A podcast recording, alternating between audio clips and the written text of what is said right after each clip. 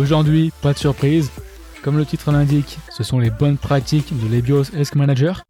Et effectivement, qui est la seconde partie de mon échange avec Rachid El Aloui, qui est dirigeant et cofondateur de Ambrames et membre du club EBIOS. Alors, je vais mettre quelque chose en avant que j'ai pas fait beaucoup récemment, qui est de vous proposer de poser vos questions à mes invités. Donc là, j'ai deux épisodes hein, qui vont être enregistrés euh, bientôt. Le premier sur la partie CTF, capture de flag, et l'autre sur la partie de la sécurisation du blockchain. Et je vous encourage à poser vos questions que vous souhaitez que je pose à mes invités. Plusieurs manières hein, pour poser votre question. Donc soit vous répondez directement à ma newsletter, ou vous m'envoyez un email à Michael, donc c'est mich, hein, cybersécuritéallday.fr, ou directement vous pouvez me contacter sur LinkedIn. En tous les cas, aujourd'hui c'est la seconde partie de mon échange avec Rachid sur la partie EBIOS. J'espère que vous allez aimer. Allez, on va passer du coup sur la seconde partie. effectivement, dans le précédent épisode, hein, on parlait de toute la partie euh, vraiment EBIOS. Et maintenant, hein, comme tu proposais, ça peut être pas mal de parler de la partie hein, donc euh, des, bonnes pratiques. On va appeler ça comme ça. Et justement, pour commencer, bah, c'est quoi un petit peu, je vais dire, ton conseil déjà numéro 1 à, faire passer? Ok. Le conseil numéro un, vraiment que je donne toujours, quand on débute ou quand on pratique la méthode, c'est de maintenir le recul et, le bon sens hein, par rapport à la méthode. Il faut se rappeler que la méthode n'est pas un objectif en soi. L'objectif n'est pas de se conformer au guide, mais plutôt que de faire l'analyse des risques. Et comme je disais euh, dans, dans la, la, la, partie 1 des deux changes, faut, faut surtout répondre aux questions suivantes. Que, que dois-je protéger Contre pourquoi? Mm. Contre qui? Comment je peux être attaqué? Quels dégâts cela peut causer? Comment me protéger? Une fois que c'est fait, à quoi je reste exposé? L'objectif c'est de répondre à ces questions-là. Et, et, la méthode ici est plutôt un élément facilitateur pour structurer la pensée, pour aider à se poser les bonnes questions, mais aussi pour structurer le formalisme dans un langage compréhensible par tous. Par contre, dès qu'on sent que la méthode devient une contrainte, faut vraiment se poser une question, il y a quelque chose qui mhm. va pas, peut-être qu'on est en train de perdre le recul et, et, le bon sens. Et il faut sur, il faut surtout aussi finir avec une analyse des risques qui, euh, faut surtout pas finir avec une analyse des risques qui qui, ouais, c'est vrai, d'une part, il respecte le guide de la méthode à, la lettre, mais euh, d'autre part, elle est générique euh, il ne sert, il ne sert qu'à, on va dire, qu'à cocher une case dans un rapport d'audit. Il finit, généralement dans un tiroir mhm. jusqu'au prochain audit, si je peux le, le, le dire. Pour EBIOS Manager, euh, les aspects génériques en tout cas, je, les vois souvent surtout dans le, dans le socle de sécurité, dans le scénario opérationnel, et qui, euh, pour hmm. cette méthode, représente un petit peu le, selon mes, mes retours terrain, les, les, les, principaux challenges pour les praticiens de la méthode. Ouais, tu sais, la, fameuse case à cocher, qui revient toujours en cyber, hein, tu sais, la, la fameuse ouais. cocher une case, hein, qui revient souvent, et j'ai remarqué, euh, on va être d'accord, hein, qui s'applique à quasiment tout, tout le temps. C'est vraiment assez marrant. Euh, tu sais, dans le précédent euh, échange, on parlait, tu sais, des, euh, des, différents socles, et notamment, tu sais, le socle de sécurité. Des différents ateliers, tu voulais dire Des différents ateliers, pardon, effectivement. Mm. Désolé, les différents ateliers, et dont, voilà, on parlait donc du socle, hein, tu mentionnais le socle de sécurité, et par contre, on n'est pas allé plus en détail, justement, à quoi ça ressemble, un bon socle de sécurité. Donc, si tu peux en parler un peu Oui. D'abord, d'abord, c'est surtout pas une liste d'exigences Hmm. générique coché dans un référentiel, coché tel quel. Pourquoi? Parce que euh, d'une part, on finit par un plan d'action générique qui n'est qui n'est pas exploitable en l'état par des équipes opérationnelles. Il faudra hmm. encore toute une autre étude pour comprendre comment, qu'est-ce que ça veut dire et comment le décliner pour le système. Et d'autre part, il ne il permet pas d'assurer la complémentarité dont on parle entre conformité, hmm. Euh, et appréciation des risques. Parce que c'est quoi la complémentarité euh, entre ces deux approches? C'est, on a dit, la, conformité, elle est dans le socle de sécurité.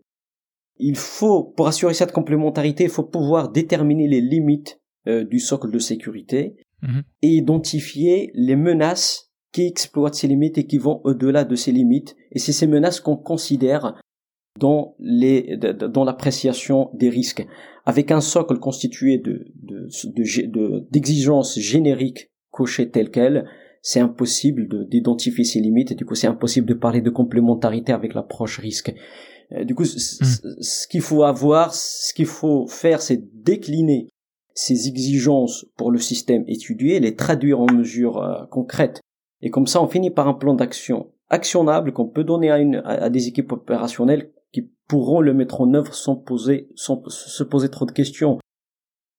Je donne par exemple la, la, la, mesure 25 là, du guide d'hygiène informatique qui dit de sécuriser les interconnexions avec les partenaires. Mhm. Si je coche cette exigence comme ça de manière générique dans le guide, en fin de compte, qu'est-ce que ça veut dire de sécuriser les inter... Ok, j'ai coché sécuriser les interconnexions avec les partenaires.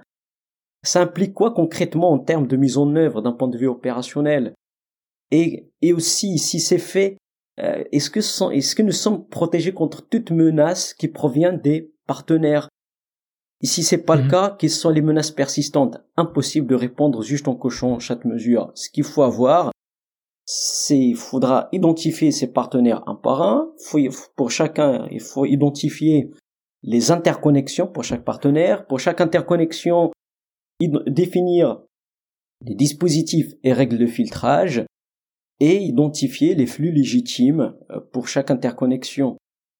Comme ça, d'une part, j'aurai des actions claires pour les équipes opérationnelles à mettre en œuvre, et d'autre part, je vais pouvoir identifier les limites de cette mesure, parce que je connais les flux autorisés, je peux réfléchir à, quelles sont les menaces qui peuvent exploiter ces flux autorisés, pour ensuite les considérer dans l'appréciation des risques. Mhm. Et du coup, à ce propos, bah, la question c'est, euh, j'ai envie de dire, comment tu fais, comment tu fais un bon 5 de sécurité et à quoi ça ressemble au final? D'accord. Avant de répondre, d'abord, j'encourage, en fait, j'invite mhm. euh, les auditeurs à regarder en fait, les, dans notre blog l'épisode, euh, je pense c'est l'épisode ou plutôt toutes les une suite d'épisodes autour du socle de sécurité qui explique étape par étape comment comment obtenir un bon socle de sécurité. Mhm. Et première étape indispensable, c'est de c'est d'abord la maîtrise et la compréhension du système d'information. Ça, c'est c'est juste c'est nécessaire. Deux, quand on, socle de sécurité, c'est généralement on, le, on parle de conformité, d'approche par conformité, c'est approche par conformité à un référentiel qu'il faudra choisir selon les obligations qui sont applicables, des normes, euh, ou s'il n'y a pas d'obligation réglementaire ou normative, choisir un référentiel de l'état de l'art qu'on juge le plus adapté euh, pour notre contexte. Une fois ce référentiel choisi, faudra, pour chaque exigence de, ce référentiel, la traduire en mesures concrètes euh, pour notre système d'information. Si le système existe, faudra, on fera un audit pour checker ces mesures concrètes qu'on a obtenues, est-ce qu'ils sont en place ou pas. Ensuite, le socle de sécurité, de quoi il sera constitué C'est des, mesures existantes si le système existe déjà, et ensuite des recommandations issues de l'audit, ou si le système n'existe pas, euh, tout simplement des mesures concrètes on a traduit euh, des exigences et qui découlent de ces exigences. Après, on va pas forcément retenir toutes les, mesures concrètes issues du référentiel, mais plutôt celles qui ne font pas débat. Comme je disais dans la première partie, le socle de sécurité constitué de mesures dont la nécessité relève de l'évidence. Après, du coup, pour, pour passer un petit peu à, l'appréciation des risques et pour assurer la complémentarité avec l'appréciation des risques, pour chaque mesure qu'on ajoute au socle de sécurité, on va réfléchir à quelles sont ses limites et quelles sont les menaces qui, exploitent ces limites. Et c'est ces menaces qu'on va considérer dans la, dans la partie appréciation des risques. Là, ça m'amène aussi à, une question qui se mhm. pose souvent, c'est on parle toujours de zone grise entre le socle de sécurité et l'appréciation des risques. Ma réponse ici, c'est euh, quand on quand on a une liste de voilà la liste de mesures concrètes qu'on a traduites, pour une par une, on va mettre tous les acteurs autour de la table du moment que tout le monde est d'accord, ça fait pas débat, bah, on se pose pas de questions, on la met dans le socle de sécurité. Du moment qu'il y a des questions qui se relèvent, ah, c'est complexe, c'est vraiment nécessaire, là, on la reprend dans, dans la partie appréciation des risques. Ouais, ouais. Et tu sais, en préparation du podcast, on parlait, tu sais, notamment bon, les différents ateliers, hein, donc les cinq ateliers, et notamment le quatrième qui était tu les, euh, les scénarios opérationnels. Alors, ce que je te propose, hein, c'est qu'avant qu'on rentre plus dans le détail vraiment de ceci, déjà ce qui peut être sympa, c'est déjà que tu expliques bah, concrètement c'est quoi un petit peu le résultat visé hein, que tu souhaites obtenir, on va dire, pour faire entre guillemets un bon scénario opérationnel. C'est quoi tu vois l'objectif à atteindre quelque part? D'accord. En fait là, c'est un petit peu comme ce que je disais pour le socle de sécurité, un scénario opérationnel, hmm. on ne doit pas avoir un scénario générique constitué de techniques génériques piochées telles quelles dans, une base de connaissances telle que le mitre attaque ou posées dans un kill chain sans lien logique entre les différentes actions élémentaires. Faut surtout pas avoir ça. Le scénario opérationnel doit être constitué de, de techniques d'attaque contextualisées pour le système d'information. Il faut un cheminement logique dans le graphe d'attaque. Et il faut, si je peux le dire, un scénario actionnable un scénario opérationnel, comme je disais pour le socle de sécurité, il doit surtout pas, on doit, doit surtout pas avoir un scénario générique constitué de, de techniques d'attaque générique euh, piochées telles quelles dans une base de connaissances telle que le mitre attaque. Il faut aussi, il faut, il faut aussi un, lien logique entre les différentes actions élémentaires dans le scénario. Comme je disais pour le socle de sécurité, mhm. un scénario opérationnel aussi doit, je dois pas avoir un scénario générique constitué de, de techniques d'attaque mmh. génériques piochées telles quelles dans une base de connaissances telle que le mitre attaque. Ouais. Faut pas aussi avoir des, juste une suite de, de, de techniques d'attaque sans lien logique entre elles. Mais faut surtout avoir des techniques d'attaque contextualisées pour le système d'information avec un cheminement logique dans le scénario faut, faut avoir ce que j'appelle un scénario actionnable hmm. que je peux donner à un pentester pour, euh, pour le réaliser. Et, là, je peux lister quelques critères. Le point de départ pour le, pour le scénario opérationnel doit être un point accessible par défaut à la source de risque que je considère ou une partie prenante potentiellement compromise et que je considère dans un scénario, dans un chemin d'attaque stratégique. Le point d'arrivée doit avoir un lien clair avec l'objectif visé de la source de risque. Et après chaque action élémentaire dans le graphe d'attaque, doit remplir les, conditions de réalisation dans l'action d'après. Et enfin, ce scénario doit surtout servir à quelque chose. Il doit pouvoir transmettre un message ou, doit servir à tirer les conclusions qu'il faut pour euh, prendre une décision. Par exemple, l'objectif de mon scénario, c'est d'attirer l'attention à une vulnérabilité, une faiblesse, mhm. à justifier euh, une mesure qui est coûteuse, ou au contraire, pour rassurer les donneurs d'ordre euh, par rapport à l'exclusion d'une mesure. Intéressant, tu parlais de donc, donc une méthode d'attaque hein, du mitre. La fois on en a parlé précédemment, tu me disais que celle-ci, il fallait plus les contextualiser. Et notamment, tu parlais qu'il fallait pas que ça soit trop générique. Donc la question à se poser maintenant, au final, c'est bah, dans quel niveau de détail, j'ai envie de dire, justement, tu vas aller pour ton scénario opérationnel qui au final n'est pas spécifique, mais plus contextuel par rapport à ton justement contexte ou plus euh, ton entreprise. Mmh Comment répondre? Euh, D'abord, quand je dis voilà, faut pas que ce soit générique, faut un petit peu contextualiser, détailler. Mm.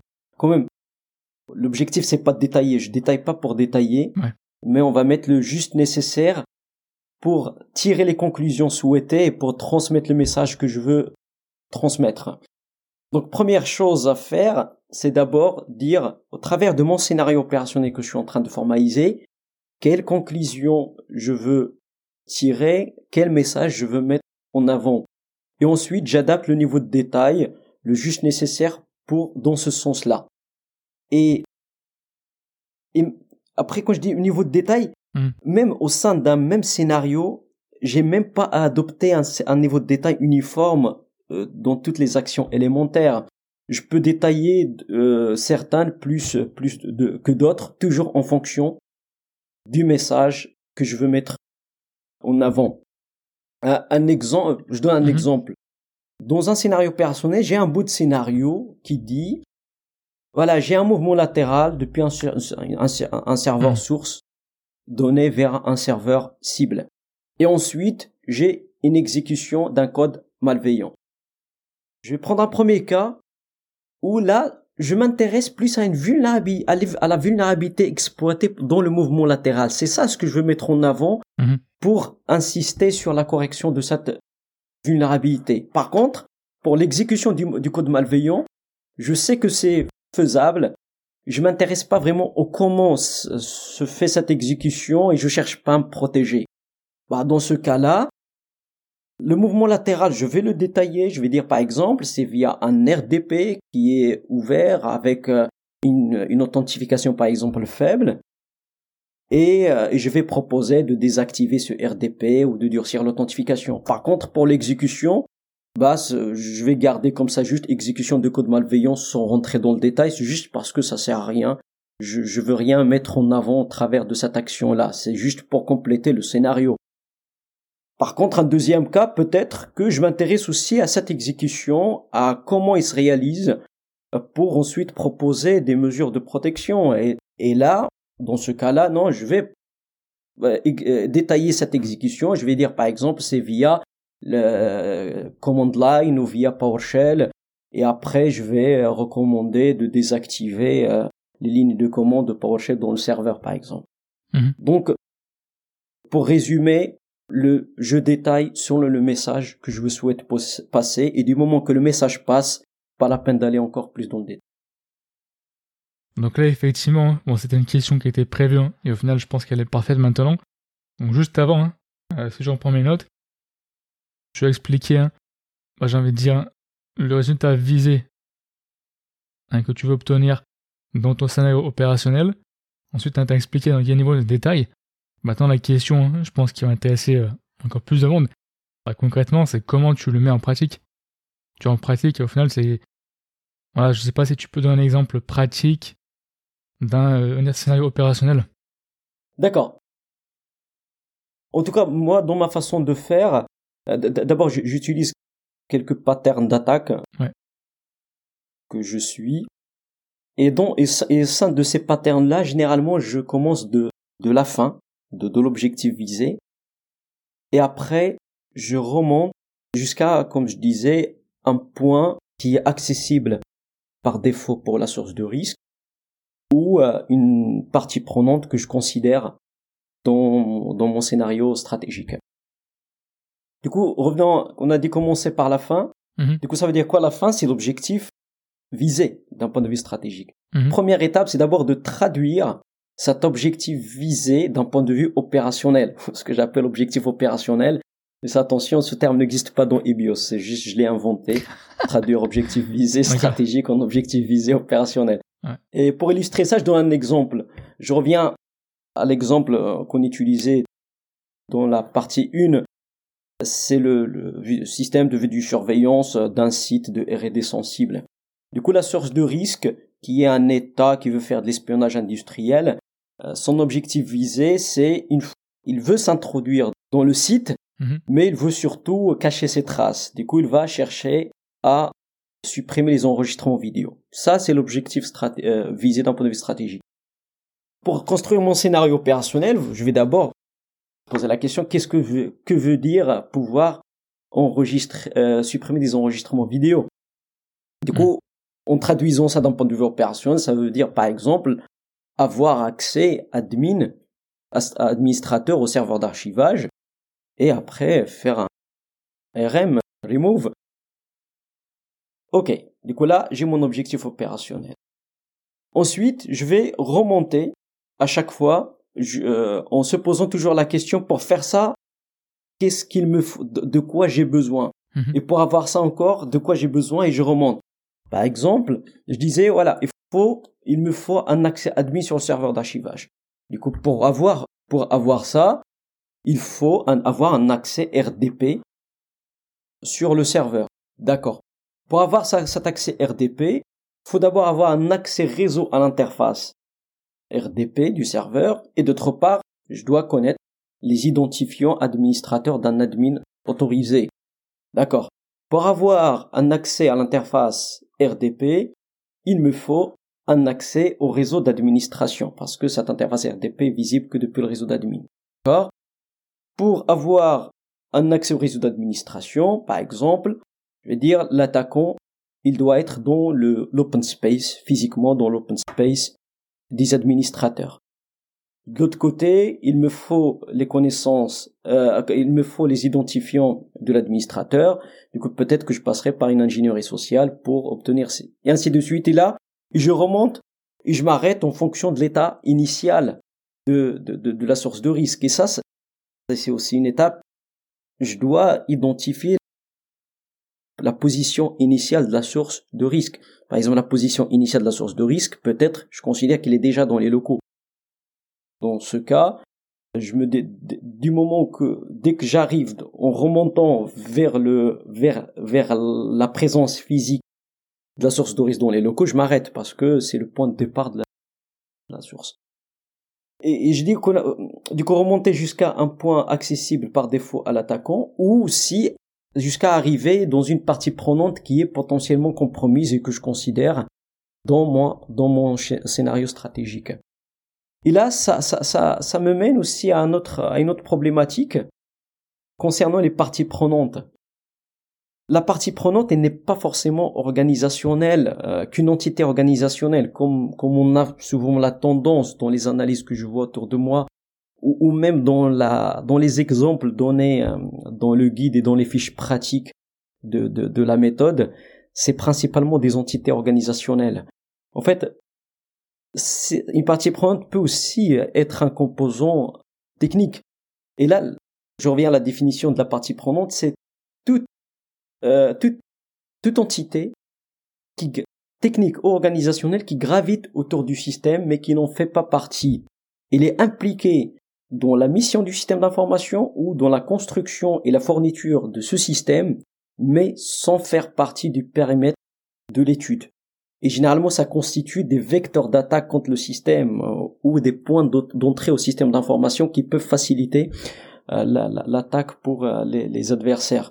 Je donne un exemple mhm. de composant technique qui, pour moi, c'est une partie prenante. J'ai mon système d'information objet de l'étude et il communique avec une application interne ou externe. Il peut même être interne à mon organisme. Mais cette application n'est pas dans le périmètre de mon étude. Sauf que je dois la considérer parce que des attaques peuvent, s'il est compromise, l'attaquant peut rebondir depuis cette application vers mon système d'information. Comment, comment traiter ça? Bah, mon application, il fait partie de mon écosystème. Je vais la considérer comme partie prenante. Et donc, dans ce cas, je vais considérer les, les chemins stratégiques qui consistent à d'abord attaquer cette application interne et rebondir vers mon système.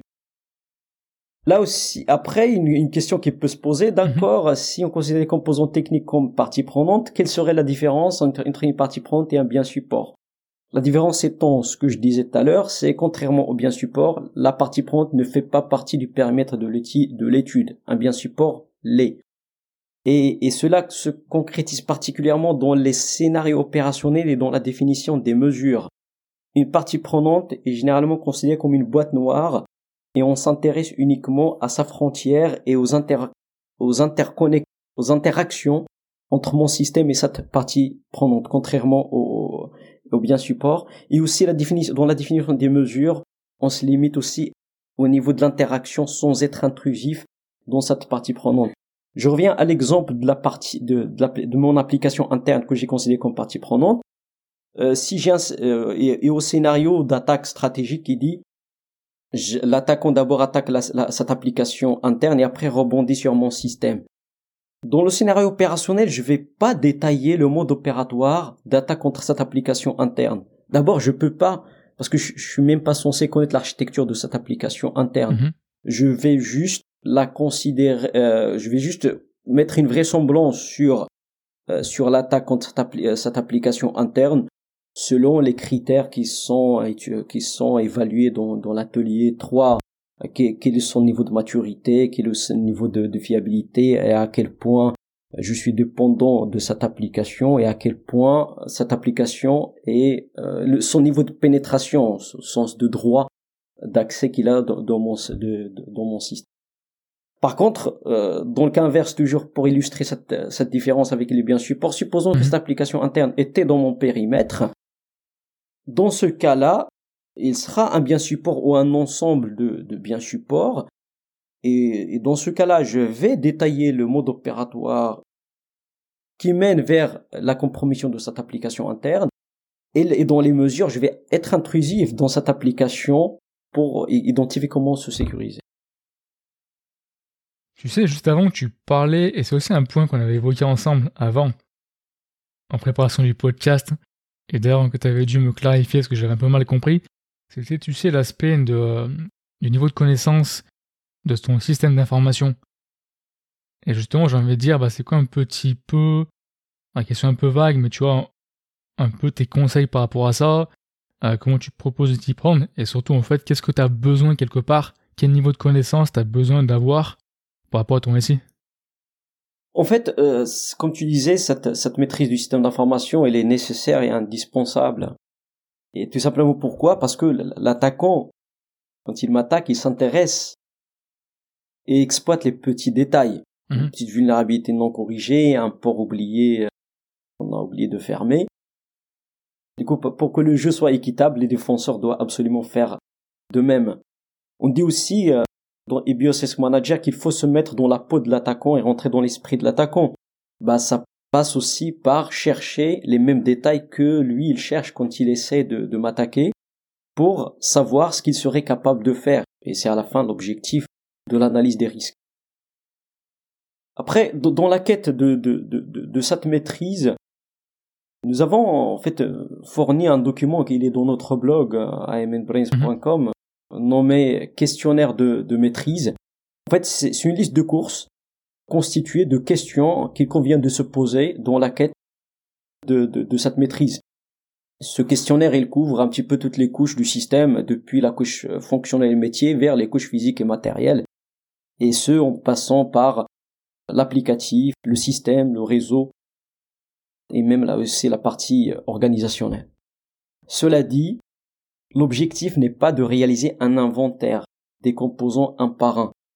On va s'intéresser plutôt aux composants types constituant le système d'information et aussi aux éléments d'information qui ont une incidence sur la cybersécurité. On cherchera comme ça des informations juste pour les chercher, mais ce qui est vraiment, qui a vraiment une utilité pour, pour notre analyse de risque. Je reviens à l'exemple de notre système de vidéosurveillance. Mhm. L'objectif ne serait pas de lister les 200 caméras que, que j'ai dans mon, dans mon site une par une, euh, ça peut dans ma carte, dans la carte que je vais construire, ça peut être euh, résumé à une seule ligne. Tout simplement caméra. Ou peut-être euh, je vais devoir distinguer caméra extérieure et intérieure, tout simplement parce qu'ils n'ont pas le même niveau d'exposition, des, coup pas le même niveau de menace. Je vais pas par, je vais pas par contre m'intéresser aux, aux adresses IP des caméras que je vois pas en quoi une adresse IP X ou Y va changer mon analyse. Du coup, c'est pas une information que je vais aller chercher, par exemple. Mhm. Avant peut-être de te poser la dernière question, tu sais, et là pour le coup, hein, cette clarification sera très utile parce que tu en as déjà parlé plusieurs fois, mais je pense que ça peut être pas mal de la répéter. Tu sais, tu m'as expliqué la différence entre les risques, hein, si je ne me trompe pas, accidentels et risques délibérés, c'est ça? Et tu parles notamment qu'il y avait une critique hein, euh, par rapport à la méthode des BIOS qui était qu'elle ne s'intéresse pas forcément aux risques accidentels. Et du coup, justement, est-ce que déjà, un, c'est le cas? Et deuxièmement, euh, si c'est le cas, bah, comment est-ce que tu peux éventuellement euh, étudier un risque accidentel avec cette méthode? Effectivement, c'est un débat, c'est un long hmm. débat sur les risques accidentels dans euh, la méthode Business Manager. C'est aussi une critique. En effet, effectivement, le guide il le dit clairement, il est supposé que les scénarios accidentels et environnementaux sont traités a priori. Il y a une, approche par conformité dans le socle de, sécurité et que l'appréciation des risques du coup s'intéresse plus aux menaces intentionnelles. Mhm. par contre, si on revient à ce que je disais à propos du socle de sécurité, pour moi, il est constitué des mesures dont la nécessité relève de l'évidence. Une mesure dont la nécessité relève de l'évidence, ça peut être pour deux raisons. Ou parce qu'elle est obligatoire, euh, tout simplement, mhm. dans une, au titre d'une réglementation ou une norme, ou parce qu'il relève de l'état de l'art classique et il couvre des risques très basiques. Ça nécessite pas vraiment de, de, de creuser et d'élaborer ces, ces, scénarios de risque. En tout cas, pour une raison, pour l'une des deux raisons, à la fin, c'est une mesure qui ne fait pas débat entre les acteurs du, du projet. Hmm. Si on, par contre, pour les risques accidentels, je pourrais avoir une mesure qui est relative à un risque accidentel, mais qui ne rentre qui ne rentre dans aucune de ces deux cases. C'est ni une mesure obligatoire au titre d'une réglementation énorme, et aussi c'est pas un risque accidentel trivial, c'est hmm. très spécifique, c'est quelque chose, au titre de mon contexte, c'est assez spécifique. Et, aussi, comme je dis, le risque accidentel n'est pas assez trivial, et la mesure fait débat entre les acteurs. Je disais, la mesure, sa nécessité ne relève pas de l'évidence. Bah dans ce cas, le seul moyen de s'en sortir, c'est de formaliser un risque. Pour ça que je vais présenter aux décideurs euh, pour euh, arbitrer. Dans ce cas-là, faut formaliser ce risque. Même si la méthode, même si la méthode suppose que c'est dans le socle de sécurité, bah, on peut tomber dans des cas, je pense pour moi plutôt rares, mais ça peut, ça peut arriver. Cela dit, la structure quand même de la méthode, dans la partie appréciation des risques, du coup dans les ateliers 2, 3, 4 et 5, et les plus orientés menaces intentionnelles. On parle de sources de risque, d'objectifs mhm. visés, de scénarios d'attaque, de scénarios euh, d'attaque soit stratégiques ou opérationnels.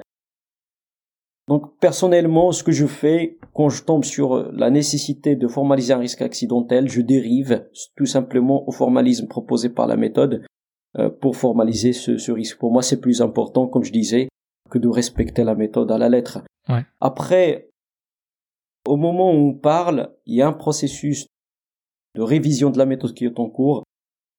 J'espère que ce point sera traité dans cette révision. Mhm. Et d'ailleurs, alors du coup, je vais rajouter, rajouter une question de plus. Mais du coup, est-ce que tu as un exemple à donner pratique, j'ai envie de dire? Parce que tu mentionnais que les risques accidentels, des fois, ne sont pas, euh, ce n'est pas trivial. Est-ce que du coup, tu as un exemple à donner peut-être euh, voilà, d'un risque accidentel, et notamment comment tu peux l'étudier avec la méthode EBIOS Je donne par exemple des, exemples dans, euh, dans ici par exemple industriels. Mm-hmm. Dans les systèmes industriels sur, euh, sur la partie safety, en fait, il y a, on se pose beaucoup de, de, de questions.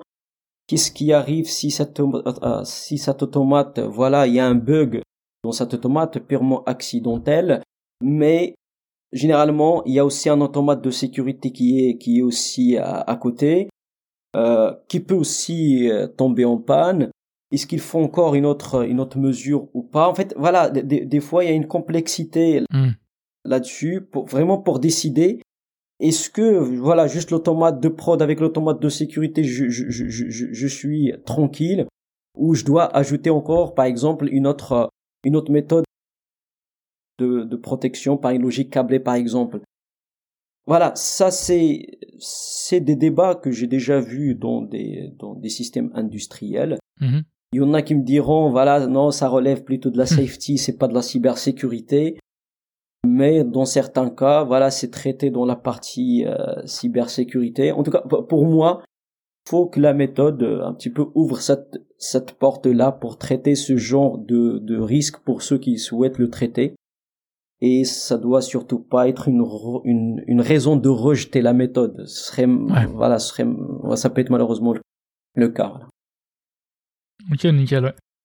Eh bien, écoute, hein, dernière question cette fois-ci, un peu la question habituelle hein, que je pose tout le temps. Euh, du coup, on a fait pas mal, hein, effectivement, le tour, mais c'est quoi un petit peu, tu as l'idée forte, ou je sais pas, le message à faire passer vraiment sur la partie euh, bonne pratique? D'accord. Du coup, juste avant de répondre à ta question sur vraiment mhm. le, on va dire le point fort, ce que je vais vraiment mettre en avant, j'ai une autre bonne pratique euh, ou un, point de vigilance que je souhaite partager. Mhm. C'est une attention aux échelles qualitatives hein, d'évaluation utilisées. Mhm. dans la méthode, par exemple, les échelles de 1 à 4 pour évaluer la gravité, vraisemblance, niveau de menace des parties prenantes, au niveau de risque. En fait, un, un problème ici, en fait, ces niveaux qualitatifs peuvent des fois avoir des interprétations différentes entre les acteurs du projet, ce qui peut hmm. biaiser les résultats de l'étude. Euh, je donne un exemple. Un niveau de gravité 2 sur 4 pourrait ne, ne pas dire la même chose d'un acteur à l'autre. Et on pourrait finir par un événement redouté plus grave que l'autre dans la classification, alors que dans le vrai, dans la vraie vie, c'est l'inverse qui est, hmm. euh, qui est vrai. Donc, il faut un moyen d'harmoniser euh, un petit peu la compréhension de l'utilisateur de Z et ou l'harmoniser l'utilisation de, échelles, de ces échelles par les différents acteurs. Une façon que moi j'ai expérimenté, pour moi euh, je trouve qu'elle marche bien, c'est d'utiliser toujours un élément de référence que je vais classifier par rapport à mon échelle et après le reste, je vais toujours le faire relativement à cet élément. Je, reviens à l'exemple des événements redoutés à l'échelle de gravité. Dans un premier temps, je me dis, euh, je vais me servir comme référence de l'événement redouté fuite des données personnelles des salariés, que je vais par exemple évaluer à, une gravité 3 sur 4. Après, pour la suite, à chaque fois, on se pose la question, pour un événement redouté donné, est-ce que c'est aussi grave, moins grave ou plus grave que la fuite des données personnelles? Mhm. Si c'est aussi grave, on mettra aussi 3 sur 4. Si c'est plus grave, 4. Si c'est moins grave, 2. Ou si c'est pas du tout grave, par exemple, 1. Voilà. Comme ça, ça aide vraiment à une évaluation si je peux l'appeler, uniforme des, des, des, événements redoutés.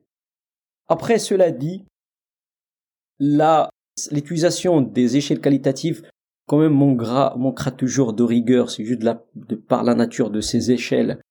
Et c'est pour ça, je, je déconseille de baser les décisions et les arbitrages uniquement sur ces classifications. Par exemple, pour les risques, faut pas accepter ou non un risque juste parce qu'il se trouve dans une zone verte mhm. ou orange dans la matrice des risques.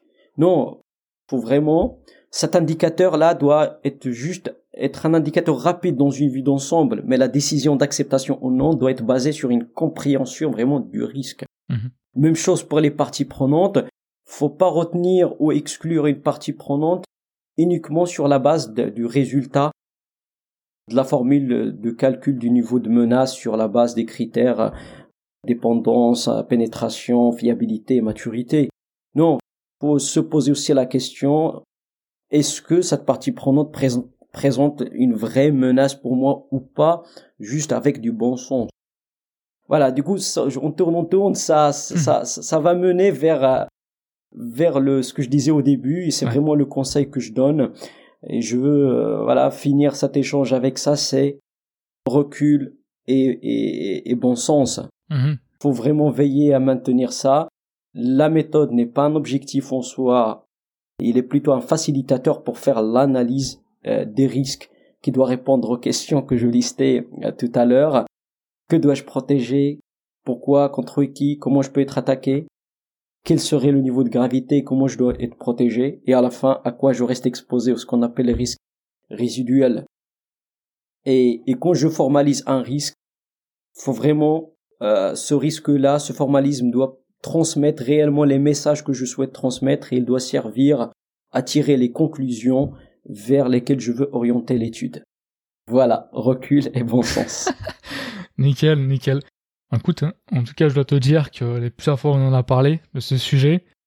Après, on verra quel pourcentage j'ai retenu de tout ce que tu as dit. je sais pas, on verra. On verra. Bah écoute, hein, en tout cas, Rachid, je te remercie d'avoir pris le temps de faire le podcast. C'était bien sympa. Ah, merci, merci à toi. Franchement, cet échange, ça m'a permis aussi de structurer un petit peu d'échanges, de de réfléchir, voilà tes questions, voilà, ils m'ont permis aussi de, réfléchir à beaucoup de choses. Eh, souvent c'est ça, hein. souvent c'est ça, hein. quand tu connais un sujet, des fois c'est un peu entre guillemets naturel, et le fait de devoir l'expliquer, t'es obligé de restructurer, on va dire, tes propos, tes idées, donc je comprends absolument ce que tu viens de dire. J'espère que cet épisode vous a plu. Si vous n'avez pas écouté la première partie de notre échange, sachez qu'il est disponible dans l'épisode précédent. Si vous avez aimé le contenu, s'il vous plaît, mettez un bon avis, soit directement sur mon site cybersécuritéod.fr dans la partie avis des auditeurs ou directement sur Apple Podcast. Déjà, un, pour moi, ça fait super plaisir de lire vos avis positifs. Et en plus, ça permet de faire grandir le podcast en le faisant découvrir à plus de personnes. Pour plus de contenu de curation associé à chaque podcast, inscrivez-vous à ma newsletter gratuite que vous trouvez soit en description de l'épisode ou sur mon site directement. Je vous remercie et puis passez une bonne semaine.